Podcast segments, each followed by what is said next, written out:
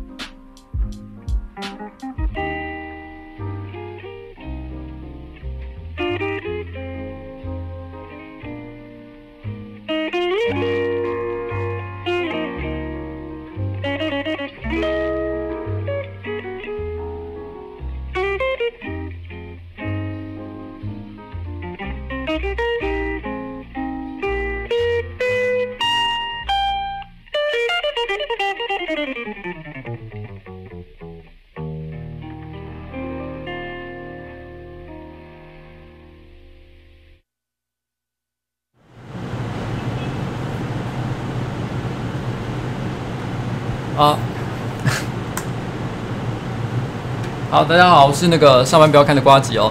然后，呃，对，我就是瓜吉。然后现在是九点四十六分哦，的确比平常还要再晚一点点时间开。然后，呃，请问要怎么样才不会落赛这个问题哦？这个问题我真的好难回答哦，因为其实我要先从我今天本来直播，哎，对不起，我现在声音好像有点调太大。今天的我的那个直播呢，本来其实。不是要在这里做的，因为呢，上班不要看，在这个礼拜一正式签好了一个新的租约。我们在上班不要看现在的办公室的对面租了一个新办公室，然后呢，那边其实有一个还蛮可爱的小荧幕。哦，我们租了一个小办公室，然后那个小办公室呢，sorry。呃，我还有点混乱。我们租了一个小办公室，然后那个小办公室有一个很可爱的小酒吧。我本来想要在那个小酒吧做直播的，然后那个时候其实我今天下午的时候有特别去设定了它的一些网络跟一些事前的一些呃呃一些环境。然后呃灯光啊什么的，我通通都弄好了。但是没想到我刚刚去的时候，不知道为什么网络是完全不通的一个状况。我一直到差不多九点多的时候才决定回来。可是回来的时候，因为这边其实我已经把本来的直播设备撤掉了，我都移到另外一边去，所以变成说我要重新安装这边的直播环境。所以只能够说，你知道吗？我就是一个，我就是一个，呃，好傻好天真的人吧。就是就是，我总是你知道吗？想要尝试一些新的花样。然后总是会被这些事情所惩罚，然后，唉，真不知道该怎么样说自己才好。那个这个礼拜的那个那个呃麻西她西马姐姐她去呃冲绳玩吧，然后她有送我们一个小礼物，就是这个汤玛士的呃药这个这算是什么糖果吗？这是一个糖果就是了。是一个汤玛士小火车的包装哦。然后这礼拜我们拍了一支片哦。然后呢，其实这支片大概两个礼拜前我们就 我们就剪好。很抱歉，那个 Hans，那个我也以为我可以准时的，但没想到会发生这样的状况，真的很抱歉。呃，今天差不多。我们今天其实上了一支体育署的影片，体育署的那一支影片呢，本来预定是我们在两个礼拜前其实就已经剪的差不多了。我记得两个礼拜前我看到它的第一次的完成品的时候，那是在一个深夜，大概凌晨十一点左右。然后呢，我打开那个我在自己的家里面，我打开那支影片的档案，然后我看的时候，我觉得很好笑，然后我忍不住看了第二次。第二次的时候，我笑得更大声了。然后第三次，我又重看了第三次。我简直简直几乎要在地上打滚，这这是我过去看上班不要看的影片，从来不曾发生过的一个现象。因为在以前上班不要看的影片，不管有再好笑，就是通常第二次，因为你已经知道那个梗了，所以你已经不会觉得那么有趣。可这支影片我居然看了三次，我每一次都觉得越来越越好笑。原因是因为这支影片呢，其实它埋了很多很深很深的梗，然后它的画面的，它虽然看起来很像是一个。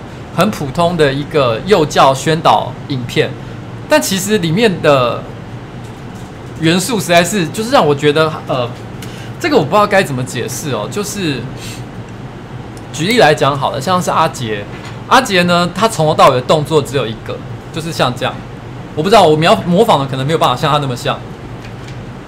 其实他想要表演的呢，是这个大哥哥是想要表演在海里游泳的一个状况，可是他的动作大概都是一直是像这样。然后，然后呃，他偶尔会低下头来做一个像这样的动作，就 就是一个吸了一口的动作。但是你可以说他是在换气了哦。换完气之后，他又会继续开始这样。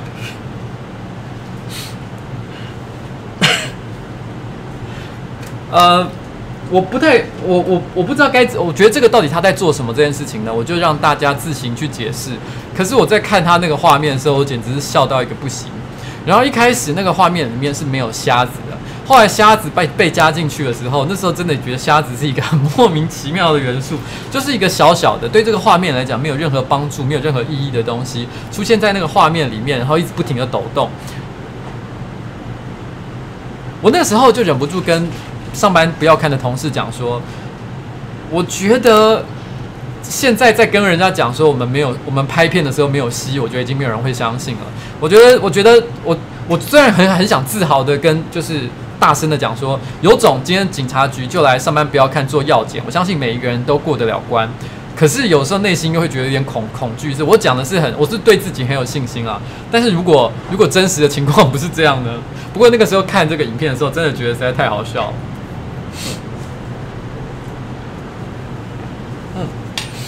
呃，好。不过这支影片的一开始，呃，它本来的开头，他是说南宫博士，我们为什么要拍这支影片呢？啊？然后我的回答是，呃，因为我们要宣导这个水域安全啊，什么什么之类的。我们类似像这样讲了一句话，但是最原始的口口白台词是为了要赚钱啊，小笨蛋。然后，呃，如果今天这是一般厂商的业配的话，我想通常是可以接受啦。可是可可是可能公家单位会觉得这个有一点点太过嘲讽，所以他有一点点不行。这个我们也尊重他们的意见，所以我们就没有留下来。不不然的话，我们觉得这个开头其实是感觉更好笑，对啊，嗯。然后这个是我觉得这一次这支影片，我觉得还蛮好玩的一个地方啦。然后最近其实有看我有追踪我私人 Facebook 的，可能有看到，就是呃有一最近我有接受一个媒体的采访。然后那个，这是一个生活类的一个杂志，然后他想要去做的题目是民生社区的美食。然后因为我住在民生社区很多年嘛，其实上班不要看，呃，不是上班不要看，瓜吉这个频道的孤独的美食非人系列，其实大概可能有一半以上的餐厅呢都是在民生社区这一带。那一方面当然是因为民生社区本来就是我个人，呃。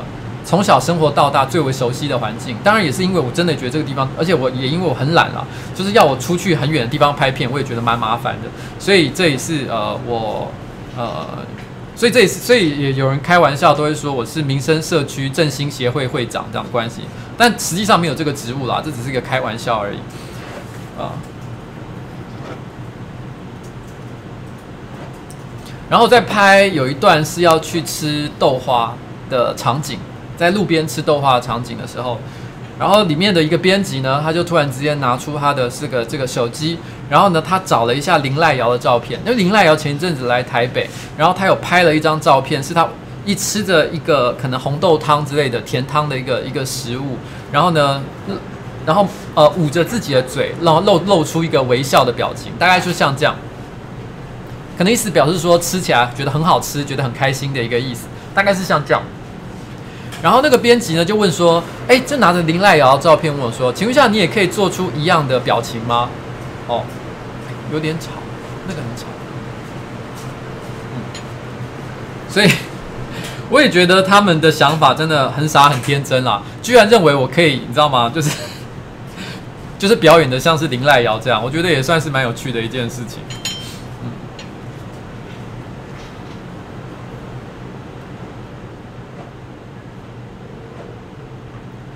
呃，现在的这个杂音哦，嗯，杂音很大的问题。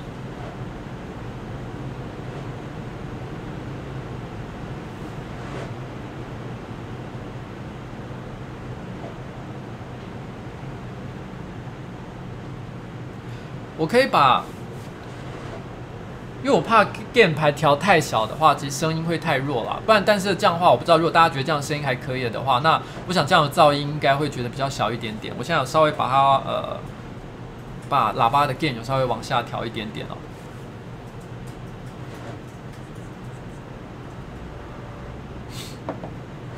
不过，其实最近跟我有关系的、跟天真有关的事情，其实还蛮多的。那我在看有看观察我的 Facebook 页面的人，可能就知道，八月三号的时候呢，我有一个活动，是八月三号，就是下个礼拜五。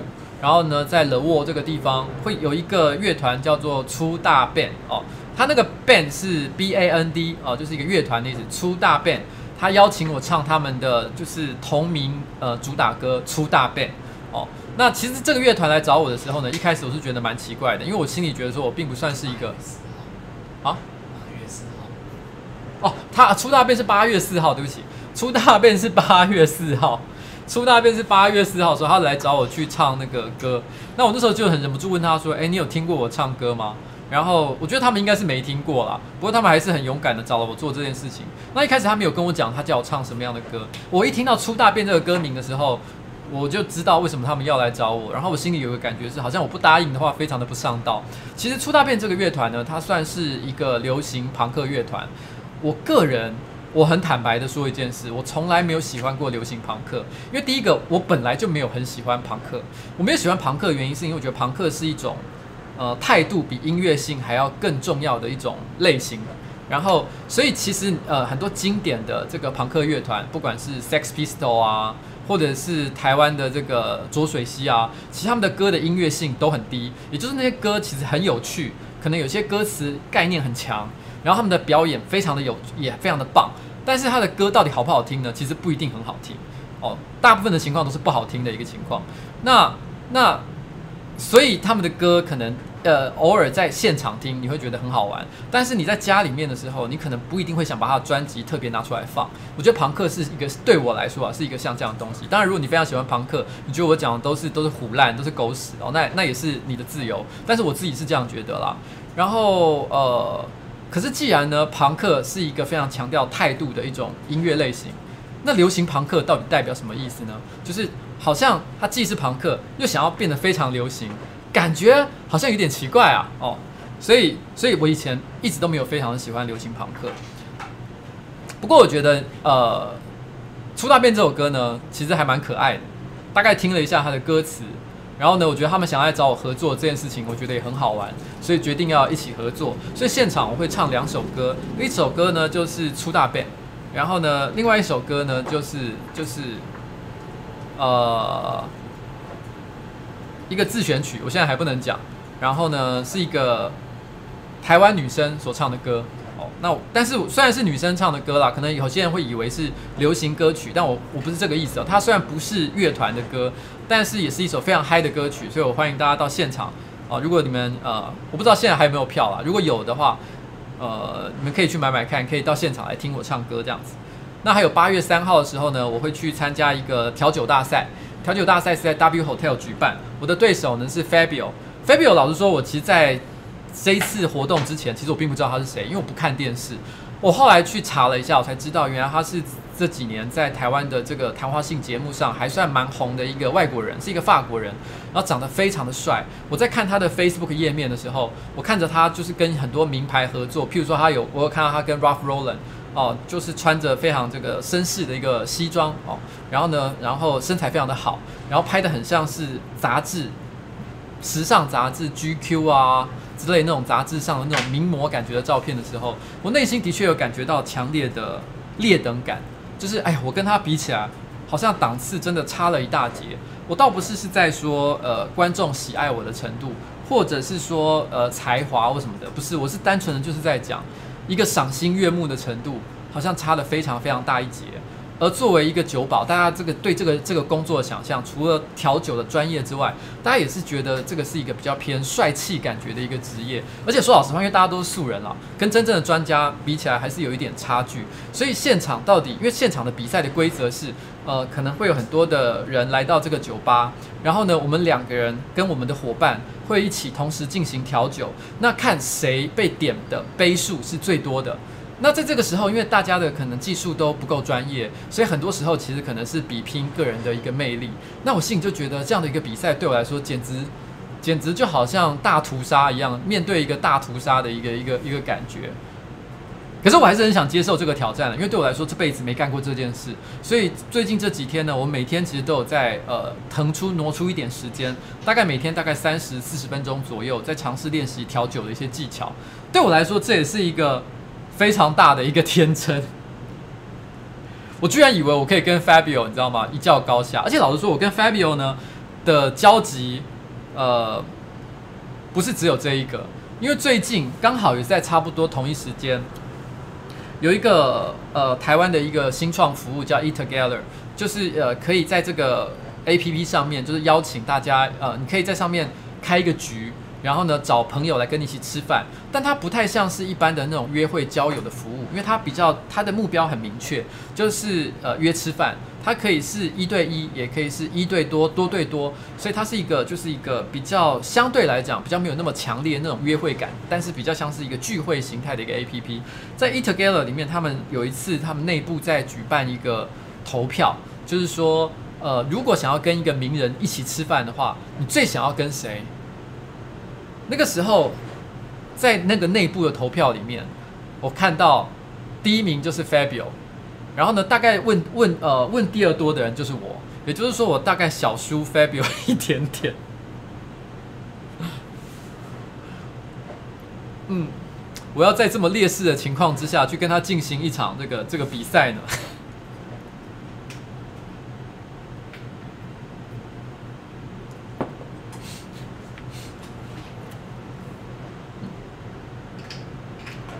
呃，有一个叫 Michael 伟的问我说：“焦凡凡的泳装影片看了吗？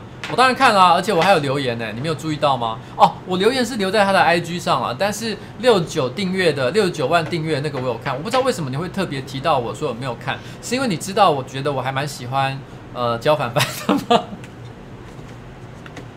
嗯，不知道为什么会特别提，嗯，好看，谢谢你的提醒。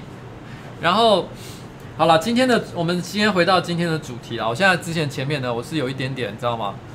还没有回过气来，然后有人说我今天的脸色非常的差，呃，我不知道我今天脸色到底有没有真的很差了，但也有可能是因为今天整个环境准备的有点来不及，所以其实可能状况比较不好，就是就是灯光啊环境的一些影响，导致脸色看起来不是很佳，这是有可能的，但是我也不知道，然后但是也有可能我今天真的就是状况很糟，因为其实今天早上一整个早上的时间我都在赶一支影片是。呃，孤独的美食，呃，不孤独的美食废人 EP 三，理论上明天应该就会出来了，因为今天我已经差不多剪完了。那因为这个这一个，我很坦白讲，这支影片其实是有叶配的，那所以呃呃，我有我有时间上的一些压力，所以我今天花了很多的时间在剪那支影片。不论如何，今天都一定要生出来。那我今天已经初剪完毕，所以我今天晚上直播完结束之后，我还要花时间回去修剪修改它一些细节，所以我大概今天晚上可能也很难睡了。然后。所以我今天一整天其实是在一个很慌乱的一个状况，因为我又要换新环境去做直播，然后呃又跟，而且今天上班不要看，其实内部也有很多的事情不断的在发生，所以让我一直没有办法轻松下来。我本来很希望今天的直播是在一个吧台的旁边，一个很漂亮的一个新的办公室环境，然后很 chill 的，然后喝一杯酒。然后呢，跟大家一起就是用聊天的方式去度过今天晚上。可是结果没想到弄得这么不顺。等一下，我不是说我我，所以我后来有买到酒吗？哦，OK，因为我刚刚不拿给我。啊，这个是那个诺基去帮我买的哦。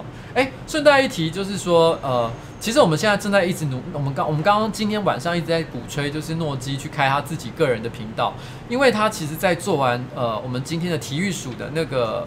防落水的那个影片之后，然后因为他有一幕是他裸裸露上身嘛，而且还有在涂抹那个呃防晒油的画面之后，我们发现有很多的观众都呃因此注意到了这个人。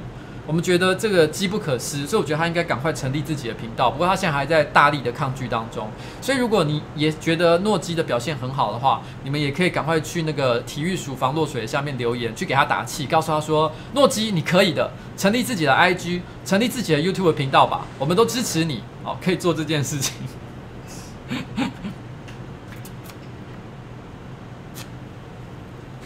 好，那今天的主题呢？哇！是天真，好傻，好天真哦。那我觉得在历史上有很多人啊。等一下。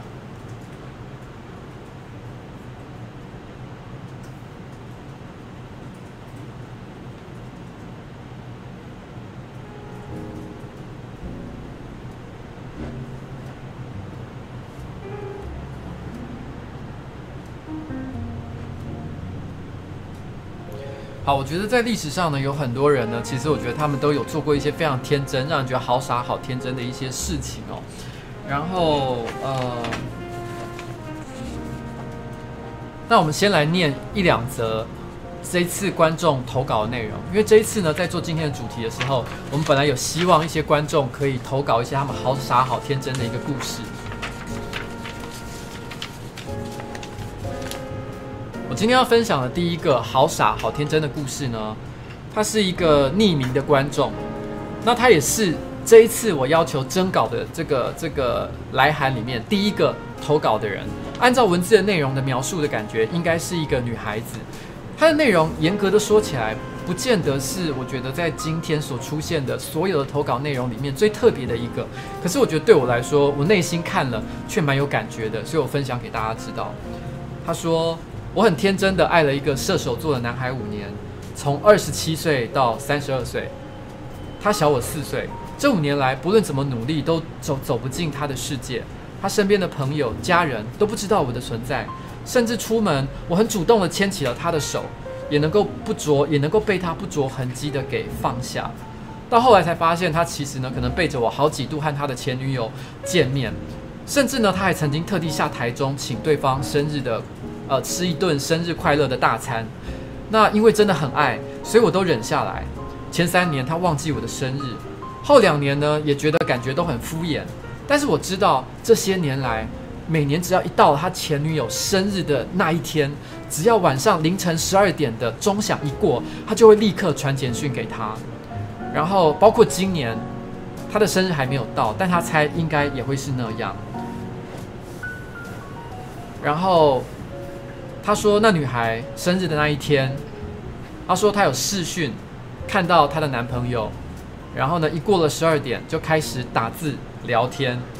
他还欲盖弥彰的跟我说，他的他是在跟男性友人，呃，抱怨工作方面的事情，但是他觉得少骗我了。这是他的一个天真的故事。那对我来说，为什么今天这个故事呢？我特别有感觉，因为我就是一个射手座的男孩。哦，我讲我自己男孩可能太太夸张了。那呃，我已经是个射手座的老男人了。那我并不是一个真的这么相信星座与个性相关性的一个人，呃，但是如果有了的话，如果射手座就是跟我差不多，我就是射手座的一个代表的话，我只能告诉你一件事：他今天会做这件事情，他就一直做下去，他是不会停的，他不会有任何改变。可是，在感情的这个这个关系里面呢，一定总是有一个人比较爱另外一个人。如果你能够忍受这件事情，你比较爱他，而他没有那么爱你的话，你能够感受，你能够对这件事情感觉到幸福了的话，那我觉得这样的人生也没有什么不好。但是你自己要想清楚，因为我想他就是这个样子，他这辈子。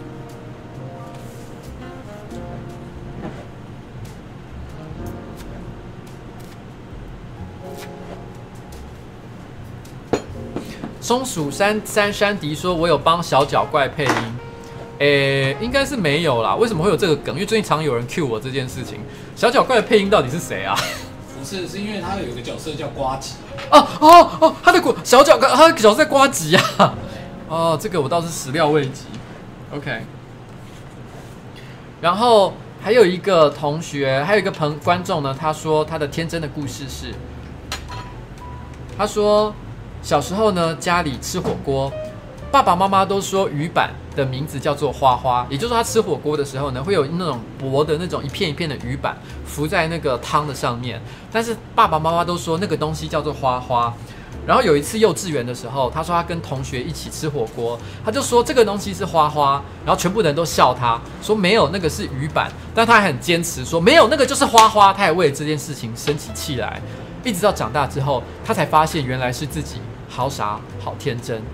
我觉得这故事其实还蛮可爱的，因为我觉得很多人在小时候的时候，爸爸妈妈都会跟他们讲过一些类似的事情。在以前的直播里面，我记得有提过，我的妈妈也很喜欢帮我身边的所有事物取绰号。对我影响最大的就是她以前小时候都叫我身上。呃，包的那一个被子，毛巾被，其实很多人小时候应该都有一条毛巾被是跟着他从小长到大的。那我妈妈从小都叫那个毛巾被叫花蜜，因为我很喜欢抱着它，然后一直吸个不停，所以她都说：“哎，你今天又在吸花蜜啊？”然后，所以我都一直叫那个东西叫花蜜。我想像这样，每个人都有一个一两个像这样的东西吧。嗯。不过，其实讲到。天真这件事情，历史上有很多人其实非常的天真。举例来讲，像诺贝尔，呃，诺贝尔就是诺贝尔奖的那个诺贝尔。有些人可能知道，他其实是一个化学家。然后呢，他对人类世界最大的一个贡献就是改良炸药这件事情。那炸药并不是他发明的，但是他有呃，他发现了几个跟炸药有关的原理。第一个很重要的原理就是。当一同样的分量的一个炸药，但是如果你把它的呃包装的越加的严密，给它的压力越大，那它爆炸出来威力就会更强。然后这个是他的一个发现。然后另外还有一件事情就是，他发现硝化甘油可以拿来做炸药。那硝化甘油其实在他那个年代是一个心脏病用的所使用的一种药物。现在好像一些心脏病患者仍然会吃硝化甘油为基础的一些药物，只是可能没有人知道说这个东西也可以变成非常有爆炸性的一个一个一个元素。那呃，不过讲起来，心脏病对人类的影响真的还蛮大的，因为像威尔刚本来也是治疗心脏病的一个药物，所以其实好像很多很多这个人类当中一个非常重大的发现，跟心脏病都有一点点关系呢。然后呃，但是他他其实他是一个发明炸药的人，那他影响了后来的战争非常非常的多，但是他曾经讲过一件事情，就是他非常的爱好和平。那所以诺贝尔奖里面，他的五个奖里面就有一个其中奖项是和平奖。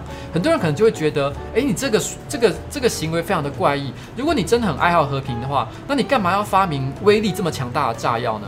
他那个时候他是这么说的，他说他心里面有一个想象，他认为如果有一天出现了一种非常强力的炸药，这个炸药强到就是只要一使用了，人类就有可能会灭亡，那战争就会消失了。他讲过一个像这样的话，当时的人都觉得这句话根本就是胡扯、无稽之谈。但是隔了很多年之后，原子弹、核弹发现了，呃，突然这件事情就成真了。在二次世界大战之后，人类第一次使用了核弹之后，第一次世界大战跟第二次世界大战相隔也不过二三十年而已。可是从第二次世界大战之后，至今已经七十年了，都没有再发生过任何一次世界的大战。原因就在于说，大家都很担心下一次的大战就是人类灭亡的时候，所以他当时的一个很天真的想法，现在也已经被印证了。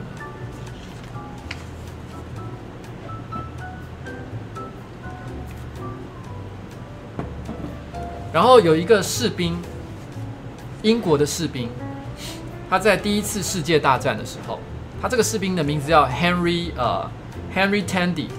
他有一次在这个这个 Henry Tandy 呢，他其实是一个无名小卒啊，他没有立下任何伟大的战功。可是他有一个很独特的故事，就是他在一次世界大战的时候，他是英国的士兵，他在战场上看见了一个德国士兵受伤了，然后呢，拖着他受伤的身体，慢慢的匍匐前进，想要爬回他的战壕里面。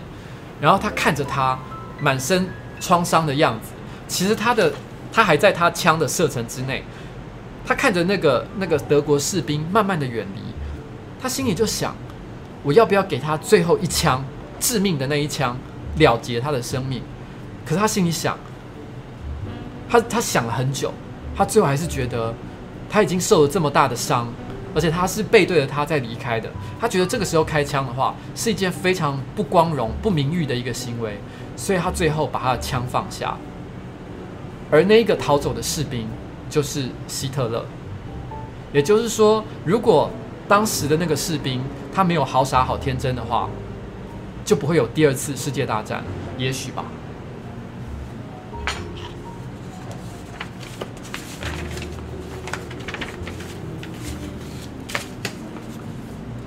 好，我们现在再来分享一些观众的天真故事。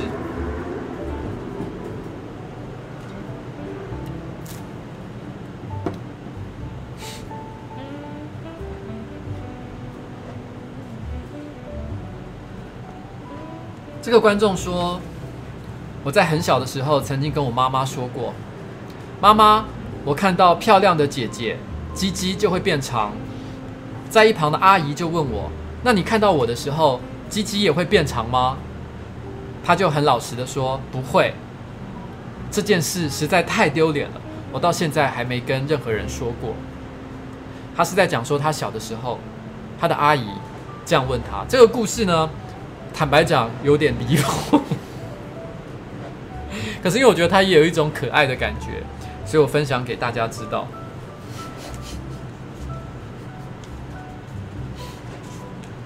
不过回想起来，我不知道你们自己知不知道自己是什么时候鸡鸡感觉到自己的鸡鸡会变长这件事情。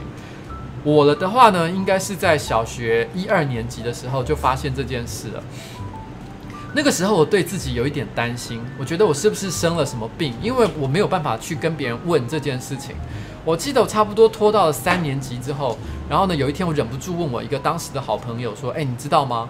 我每次只要看一些色色的东西，我就会鸡鸡会变变硬，这样子会变长。”这件他还跟我说：“我也会啊。”然后我才知道原来大家都会呢。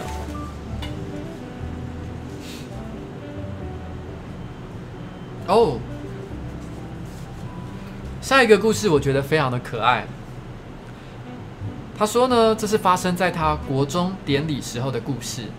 然后，呃，那个、那个、这个、这个观众呢，他那个时候虽然是个国中生，可是也刚刚踏入宅圈，然后呢，开始看一些动画，然后他就对一些动画里面的剧情有一些憧憬。其中一个他很有憧憬的事情，就是吸枕。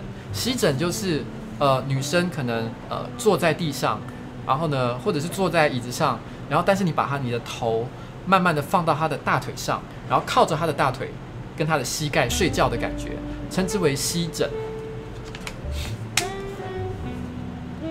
他说在毕业典礼的那一天呢，他说他旁边有班上的是坐着班上的某一个女孩子。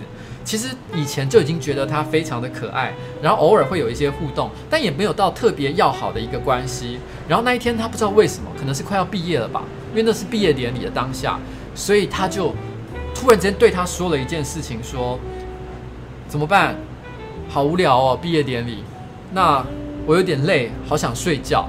那那个女生就说：“那你就睡啊。”但是这个人呢，他突然之间忍不住问了一个问题：“诶。”可以，可以躺躺你的腿吗？那个女生有点惊讶。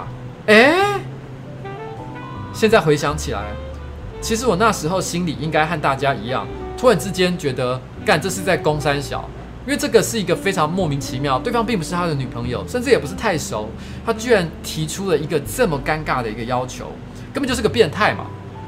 但是后来他意识到这件事情的时候，已经来不及了，话都讲了，所以自己只好开始胡言乱语说没有啦，坐着睡脖子会不舒服嘛，所以我才想说，嗯，不停的解释这件事情。大概尴尬了三十秒之后，他觉得可能已经无望了，很想找洞钻起来，已经没话可说了。但是这时候女生居然说了：“那好吧，你可以睡这里。”然后他就问他说：“诶，哪里？”女生就用双手拍了一下大腿，说：“就这里啊。”后来毕业典礼之后呢，这个观众就再也没有和这个女孩子有任何联络了。他觉得非常的后悔，他为什么当下没有跟她告白？也许真的有那么一点点机会呢。另外一个遗憾就是没有告白就算了，早知道至少把脸埋在她的大腿之间，用力的吸她身上的味道。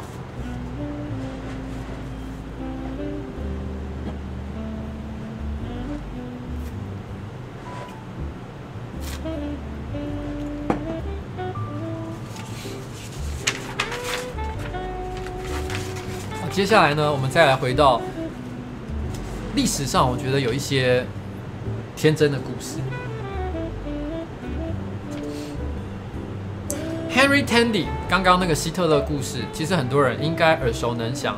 接下来这个故事呢，我觉得也不是太稀奇，他是在《刺客列传》里面一个叫做药离的人。他这个故事呢，跟这个刚刚希特勒故事有一个有一点点异异曲同工的地方，就是呃。他就是在一个战争、一个战乱的世界里面，一个里面的呃战斗人员，一个杀手或者是一个士兵，做了一个很天真的行为。耀离呢，他其实是呃他的父亲是一个刺客，然后呢，但是他本身并不是刺客，他是一个杀猪的。不过如果你有看《刺客列传》的话，你就会发现，不知道为什么有好几个刺客，好像他的职业都是杀猪、杀什么东西的，所以好像呢，这个这个。这个杀猪、杀狗、杀羊，哦，好像就是跟刺客是一个脱不了关系的一个职业。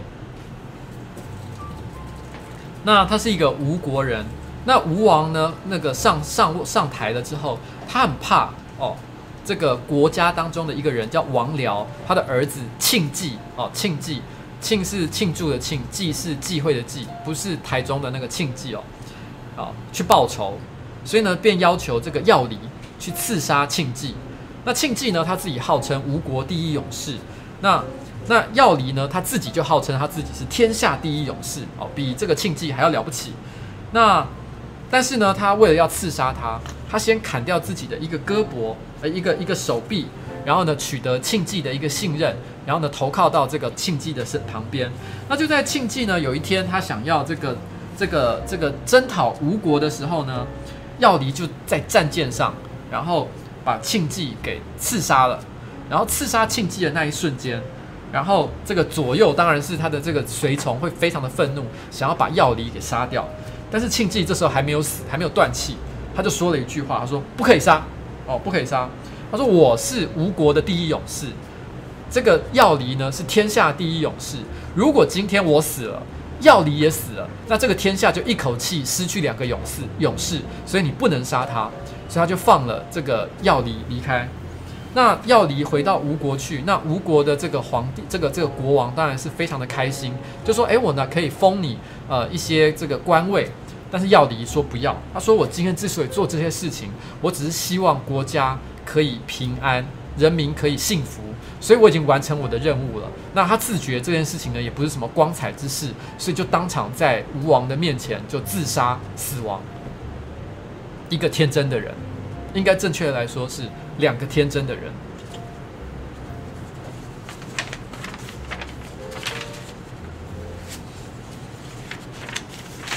我们再来看看观众的天真的故事。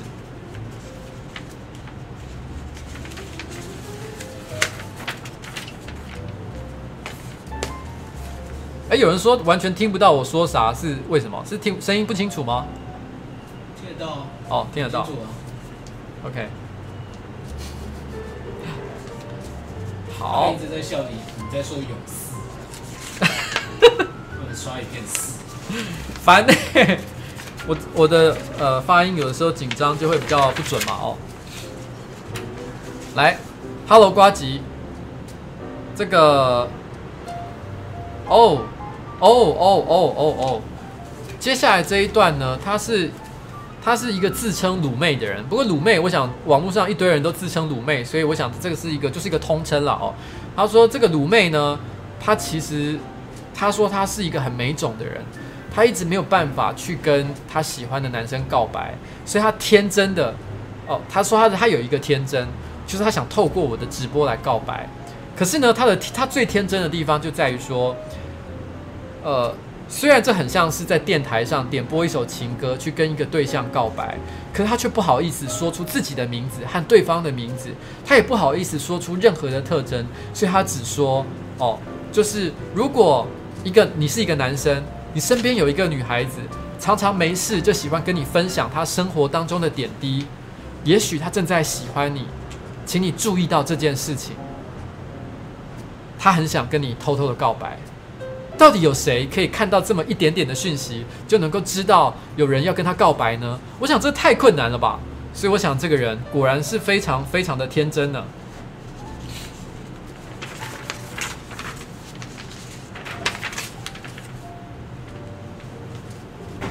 好，再接下来的一个天真哦，这是呃，这个观众叫做二十五岁的秃哥。他说他想分享的是他小学五年级时候的故事。他说那时候看到《七龙珠》的一个桥段，就是悟饭教碧儿学悟空术。那其中悟饭呢有告诉碧儿这个悟空术的秘诀，就是身体盘坐，然后把精神集中在双手之上，然后一旦心无旁骛，就会有能量光出来，并且飞起来。这个是整个《七龙珠》的漫画里面，可能是对悟空术做出最详细描述的一个片段。所以他看完了之后，他心里就觉得说：哇！这个就是学悟空术的一个秘诀啊，所以他就立刻在家里面就开始训练盘坐，举起手。然后呢，当时是暑假，房间没有任何的通风，没想到我就热昏在房间里面。最后还是妈妈把我拉起来去冲澡，我才清醒过来。我还很气，说为什么飞不起来？为什么？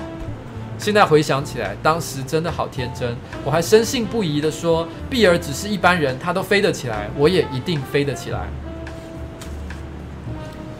这个故事我觉得它有趣的地方就是，我没有学着做这件事，因为我看《七龙珠》的时候，悟空术的那一段的时候，我年纪已经不小了，所以我不太可能会相信这件事。我那时候应该至少有国中了，我觉得国中还会相信悟空术这件事情也太离谱了。可是呢，我的确听过很多人在他们小学可能一二年级的时候，就是最充满想象力的时候。他们的确都曾经尝试想要练习过悟空术。我觉得不只是台湾，我相信全世界，因为七龙珠的观众呢是遍布全球的，日本、美国、欧洲，应该都有很多小男孩或者小女孩曾经在他年轻的时代想要学习练悟空术，像这样的一个心情，我也不是不能了解啦。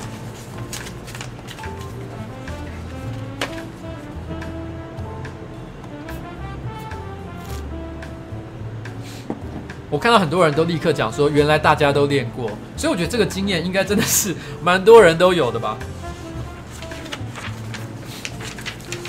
其实，在人类历史上呢，我觉得有很多天真的人啦，像富兰克林啊，然后像是林白啊，就是开飞机横渡美国，或者是呃莱特兄弟发明飞机，然后有一件事情我已经忘了那个人是谁了。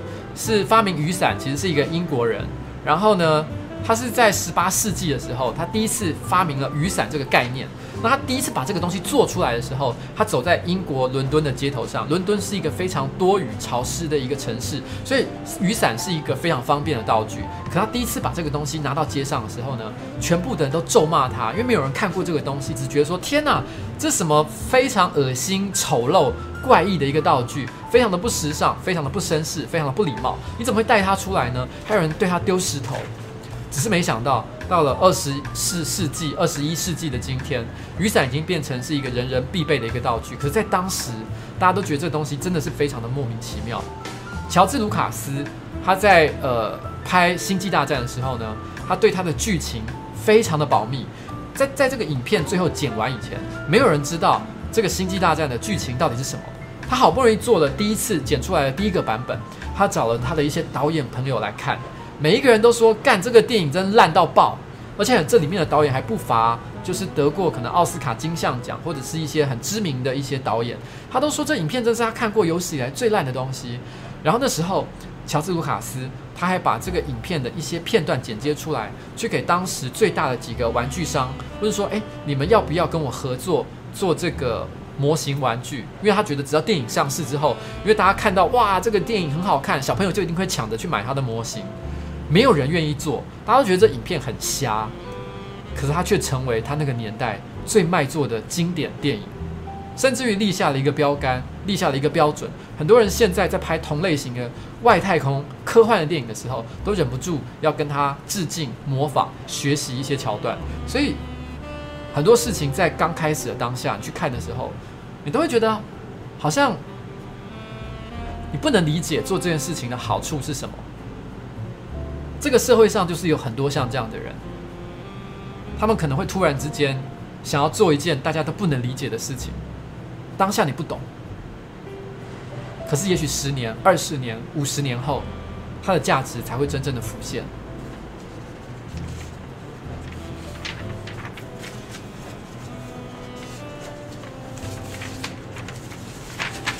我们再来分享一个观众的好傻好天真故事。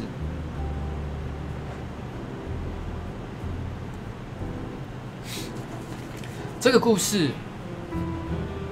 比较长，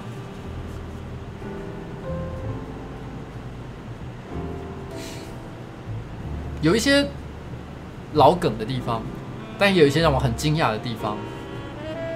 是来自一个叫做自称飞行少女的一个女性观众，应该吧？应该是，既然都这样写了，应该是女性观众。她说，她小时候因为天真的关系呢，她曾经叫，曾经有某个哥哥哦，然后呢叫他去摸他的生殖器，然后半哄半骗的他就做了。那时候小时候不晓得自己在做的到底是什么事，但现在还记得那个画面，所以因为天真。所以相信这些男生待我的感情就像是真兄妹一样。他刚刚说的这个哥哥呢，其实并不是他的血缘上的亲生的哥哥，他指的是可能是在学校里面。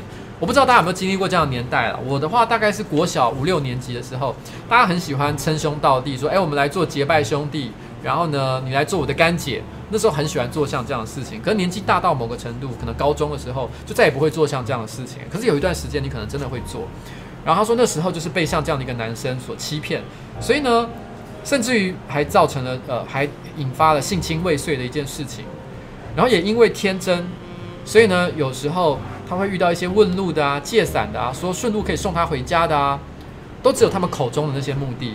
结果最后最后都是想要乱摸，然后想要调戏，严重点的甚至还要乱亲乱抱。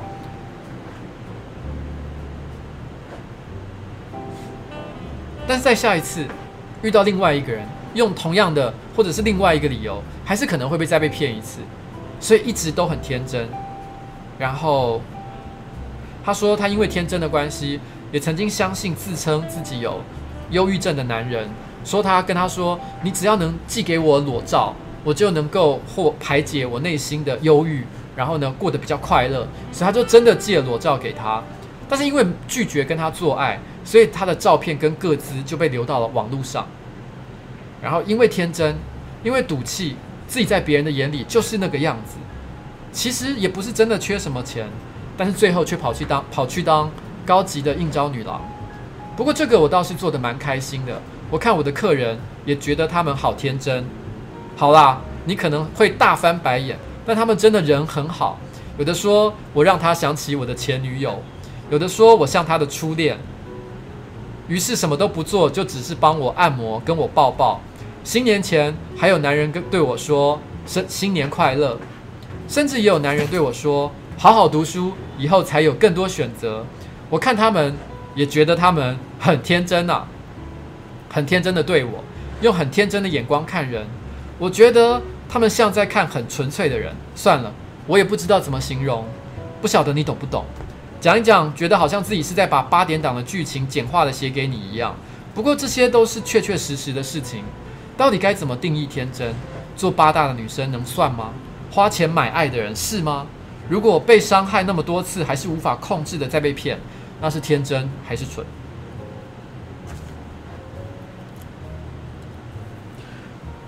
我觉得照惯例啦，就是每次只要是呃观众分享的文章的那些集数，都会有人说啊，低卡幻想文。我说真的，我一点都不觉得这个故事有什么稀奇的地方，就是。我说的呃，不是说这个故事了没什么了不起的，应该正确来讲，这个故事真的是在现实当当当中不可能发生的事情吗？我听过太多了，我也见过很多，我已经四十几岁，我也不是没有去过一些声色场所，我也很坦白的讲这件事情。如果去问童仲彦的话，我相信他有更多更多这方面的故事可以告诉你。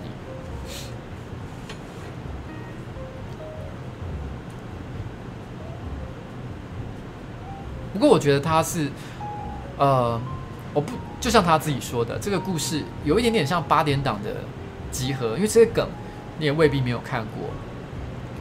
但是我觉得他的文字写得还不错，我可以看到他内心对这件事情，他也许没有一个结论，但是他有一个他自己的观察。其实我在拍《孤独的美食飞人》系列的时候，我也常常写我自己生活里面的故事，但很多时候我也未必会给一个什么特定的结论。譬如说，我觉得人生就是应该要怎么做会比较好。我不会说像这样子的一句话，我只是想讲一个故事给你听。但至于结论到底是什么，我觉得就让你们自己来想一想。我想他要说的，并不是说他看不起这些男人，他只是在说一个他看到的故事。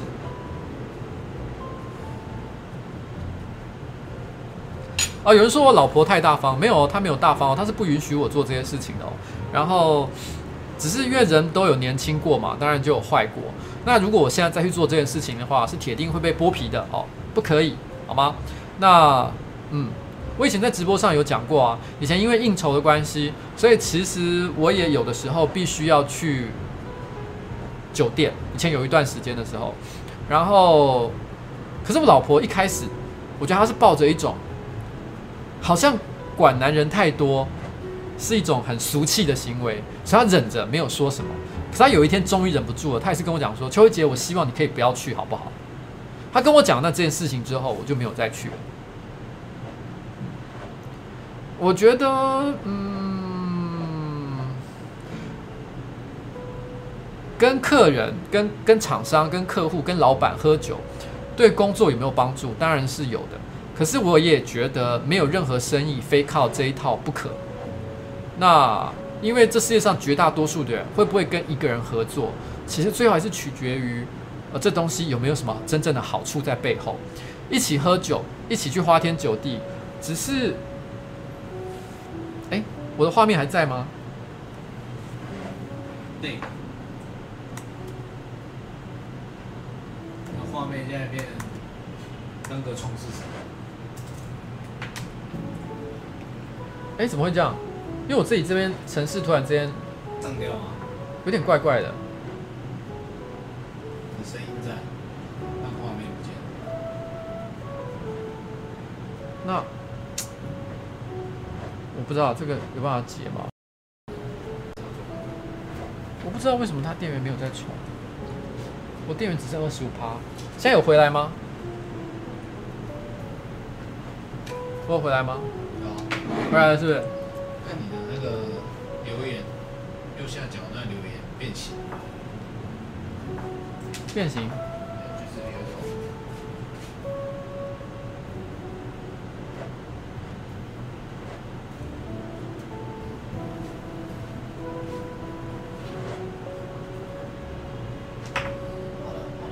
好了吗？好。OK。好了好，确定。好了，这也是正常。啊！刚刚到底是发生了什么事情？我刚刚讲了什么吗？因为同仲宴吗？还是八大？OK，好了，就就这样。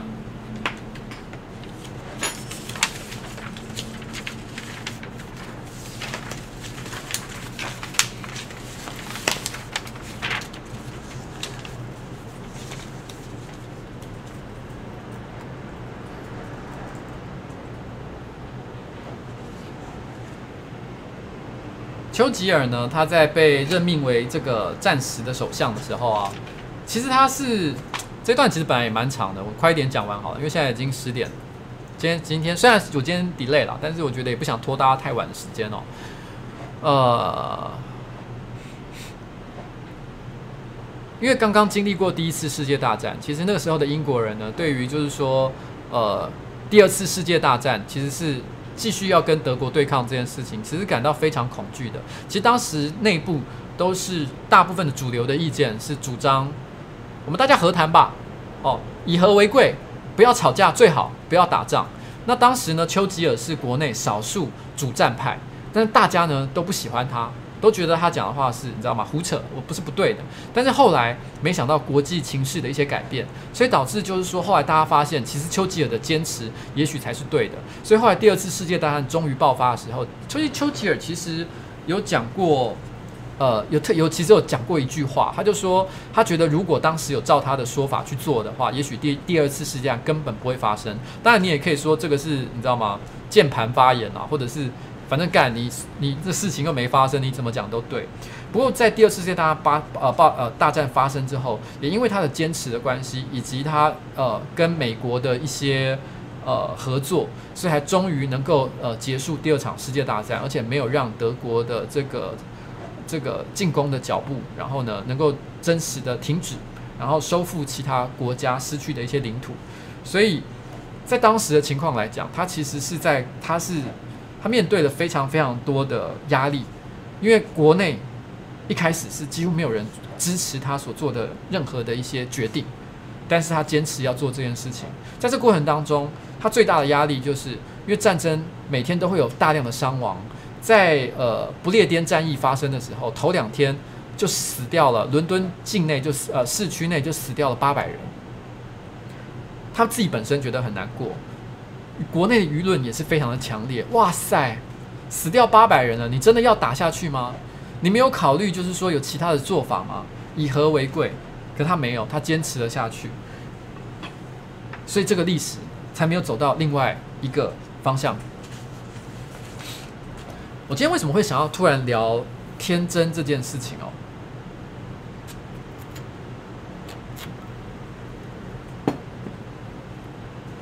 我觉得我最近有看到很多天真的人啦。那举例来讲，像这个蒋月惠女士嘛，哦，大家都说，诶，她一下子被捧，一下子被被取笑，大家的大量的嘲讽，媒体扭曲哦，报道她的事情。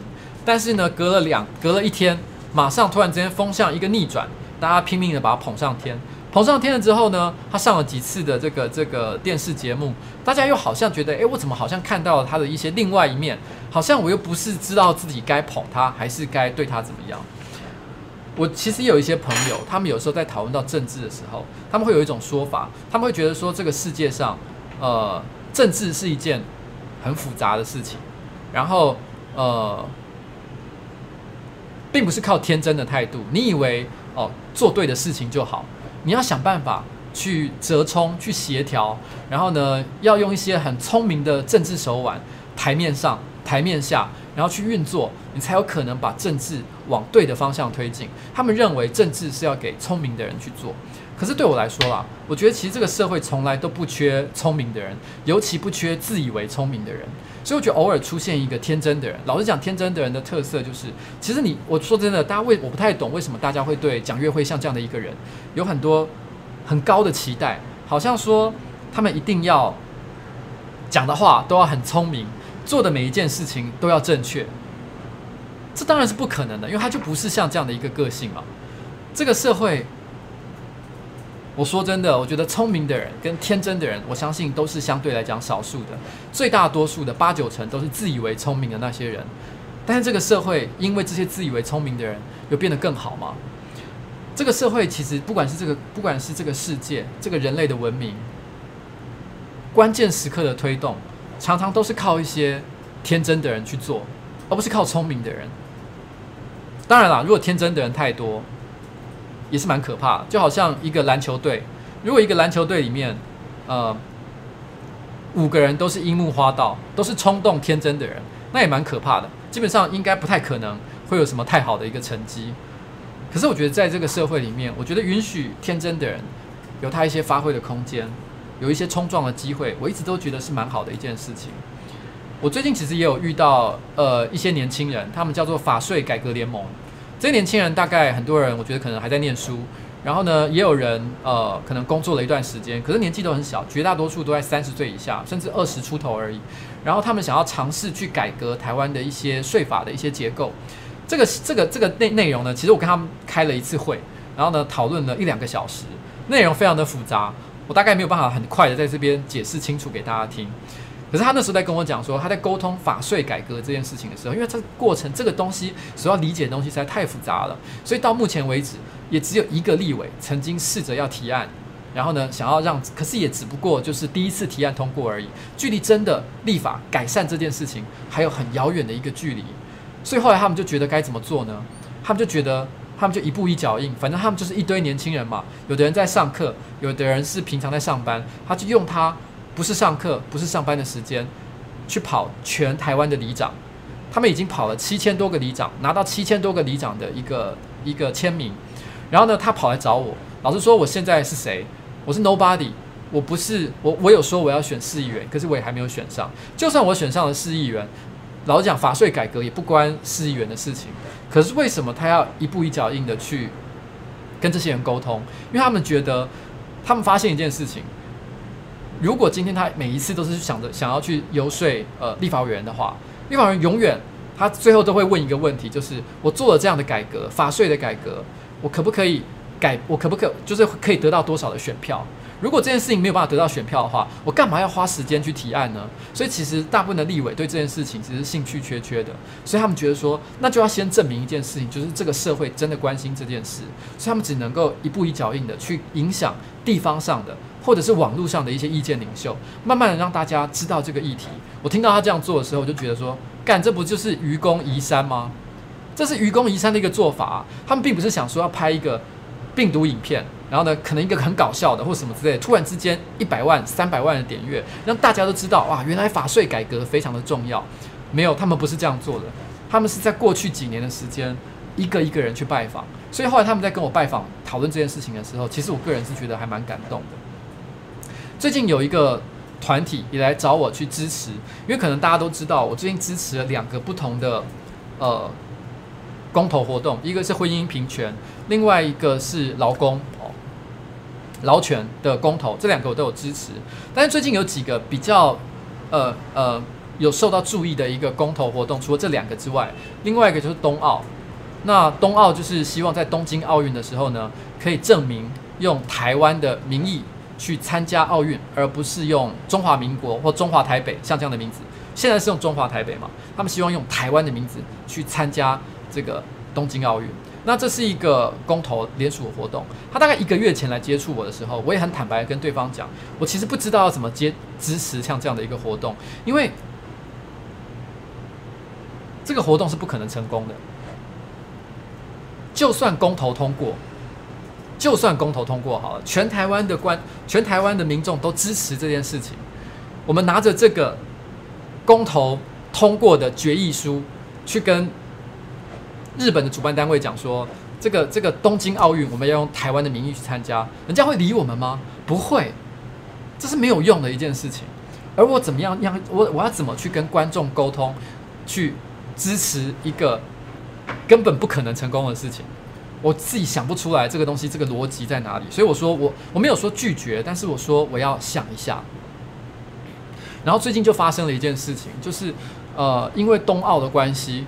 然后那个这个这个公投的关系，然后呢就有呃导致我们台中哦本来要办青年奥运的这个活动被强制的给取消了。这个时候我发现，在网络上，尤其在 PTT，很多人呢就开始出现了猪队友的讨论，就说：“哎呀，都是你们这些人哦，搞冬奥这些人，让运动选手失去呃发挥自己所长的一个机会。”这个说法，我认为呃并没有错，因为的确。如果没有冬奥这件事情了的话，也许这件事情根本不会发生。也许一些本来很期望青年奥运活动出来的时候，可以大展一下自己的威风，大展一下自己长才的一些运动员，因此都失去了机会。有可能这些事情都有可能。可是我我用一个可能大家比较能够理解的一个例子来想讲这件事情，这有点像是你在看《古惑仔》这部电影。我不知道，我想很多人应该有看过吧？《古惑仔》里面有记有一个桥段是这样的。就是包皮呢，他犯了一个错，他可能做了一件事情，有一点对不起东兴帮的事情，哦，是一件的确是可以被拿出来说嘴的事。那这也是人家陷害他的，所以呢，东兴帮的人就说：“干他妈，我要你知道吗？掀翻你们这个这个这个红星帮这样子，我要掀翻你们红星，就是因为包皮犯的错。”然后接下来是什么情况呢？接下来是这个这个主角哦，哎，主角叫什么名字？陈浩南哦，陈浩南，陈浩南把打的变成猪头、全身是血的这个包皮给推出来说：“我早就已经教训他了。”哦，所以你现在少在我面前在那边唧唧歪歪的，你知道吗？我觉得在这个时间点，我我想，我觉得我们大家要讨论的一个问题是，其实冬奥本来它的公投会不会过？就是一件很难说的事情。老讲这个目标很难了，他必须要在八月底以前募集到三十万份的联署书，绝对不是一件容易的事情，而且要花很多很多的呃时间、资源，甚至金钱才有可能做到。那也要真的。这个社会有真的那么强大的热情支持，才有可能做到这件事情。这本来就很难，不一定做得到。可是我们台湾，我们是一个民主的社会，我们既然有允许公投联署的一个机制，这个东西本来就不一定会通过。那这应该是我们台湾自己家内部决定一件事情。我们本来我们的法律就允许人民提出一个公投的一个诉求，他今天就走在正当的程序之上。我们怎么可以因为外人出来说三道四？所以我们就把这些支持冬奥的人推出来说，干就是你们这些猪队友，害得我们现在没有办法办青年奥运。我们可以做这样的事情吗？要打也是我们自己来打自己家的人，而不是把这个小弟丢到外面去，让外面的人来打他，这是不合理的一件事情。对我来说，我支持台湾。在所有的国际场合，以台湾的名义去出席与参加任何的活动，但是我知道这件事情不容易。实务上来看，这是一件很难达成的一件事情。所以，如果今天问我支不支持冬奥这件事情，我认为在我的心里面，我知道国际现实不允许它发生。可是，我认为这是一个我们的权利，我们可以主张这件事情。然后发出我们的声音，并且对这个社会的大众做一个教育，说我们就是希望这件事情发生。很可惜，也许今年的东京奥运做不到，也许下一年，下一年不知道是哪里，雪梨吗？还是 不知道哪？再下一届奥运也做不到。但这是我们从来没有放弃的一个目标。我觉得这是一种天真，可是这种天真，我从来都不觉得我们需要放弃它。这是我今天这个直播为什么要聊天真这件事情的一个原因。我觉得人生里面有很多事情，就是靠天真来支持着我们一直走下去。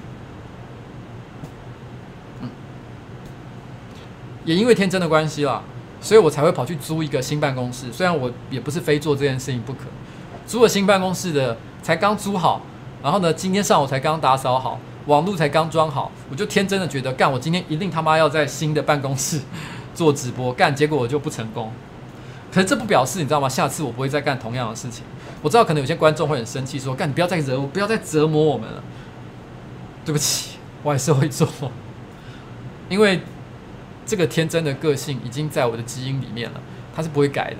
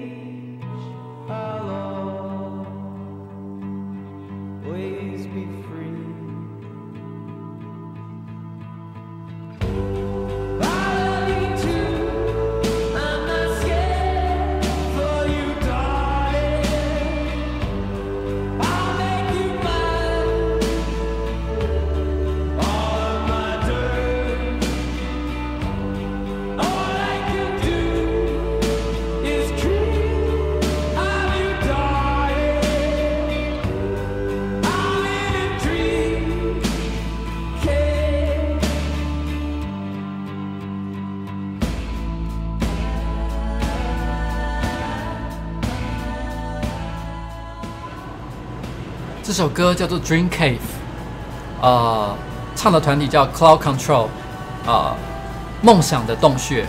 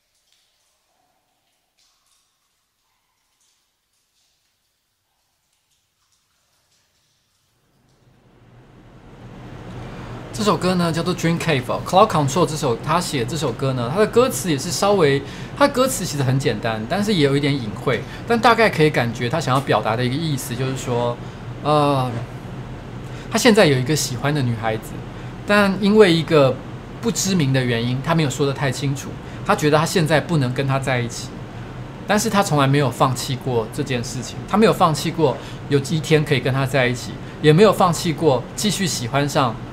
人这件事情，然后，然后呢，对他来讲，他现在他躺在床上，他睡不着，然后呢，他他就在床上睁着眼睛，然后他幻想自己在一个自己的黑暗的小洞穴里面，而这个时刻里面，他正在跟他喜欢的那个女孩子在一起。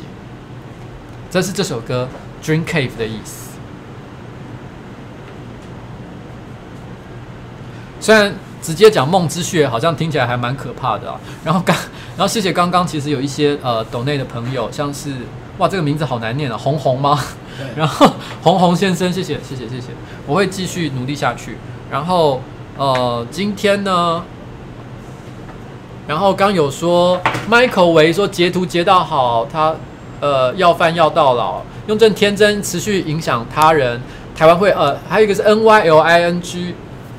Nine 零零，这个好像上次也有出现，用这天真持续影响其他人，然后哎，对不起，我他写什么？我没看到，我没看到。哦、然后呢，会越来越好。然后呃呃，红红说，我不见得百分之一百认同你，但希望你呃坚持下去吗？因为对，好一致，我会。OK。还有一个。然后，OK，那差不多今天就到这个样子了哦。然后。不过我觉得是这样，我觉得一直有一个问题，就是说刚刚一直提到，我不知道大家每次提到这个问题，我先讲，不管是台独还是不台独，我觉得这都不重要，你知道吗？对我来说，其实问题我一直觉得大家都把它变得好复杂哦。就是我们是不是中国人，文化上是中国人这件事情没什么太大的问题啊，因为在文化上来讲，有的人是体质上可能有些人是所谓的什么盎格鲁撒克逊人，然后呃文化上有些人可能是你知道吗？早年是来自爱尔兰或者是什么样的一个人。其实文化上，或者是你的你的种族上，或者是血缘上，你有一个来源，这是蛮合理的。可是今天在讲台湾这件事情，我们在讲的是政治。作为一个政治，我们到底算不算是一个政治的实体？那这跟我们是不是中国人这件事情呢？其实这这个问题其实是你知道吗？是没关系的。我当然也可以大方的讲废话。我小时候也读一堆中国书，好不好？我刚刚还讲了《刺客列传》呢。老实讲，如果要讲起背这个中国的这个这个古代的一些书籍啊。念一些以前的章回小说啊，或是干嘛的，我不敢讲我是你知道吗？全世界最厉害的，可是我觉得我排名也不会是算是你知道吗？在后段班的，应该算前段班的，我也算是读蛮多的，所以我不会觉得这件事情可以有什么好害羞的。是啊，文化上我们是文化上的中国人，血缘上也有一点关系，但是作为一个，我并没有打算你知道吗？在现在这个阶段，我们并没有把统一当成是一件我想做的事情，所以台湾就台湾嘛，有什么好？不不能够明白讲的事情，对我来说就是这么简单。嗯，好了，那今天晚上差不多就是这样。那我也不会再往更政治的方向继续讨论了。今天差不多就是如此啦，谢谢大家，晚安，拜拜。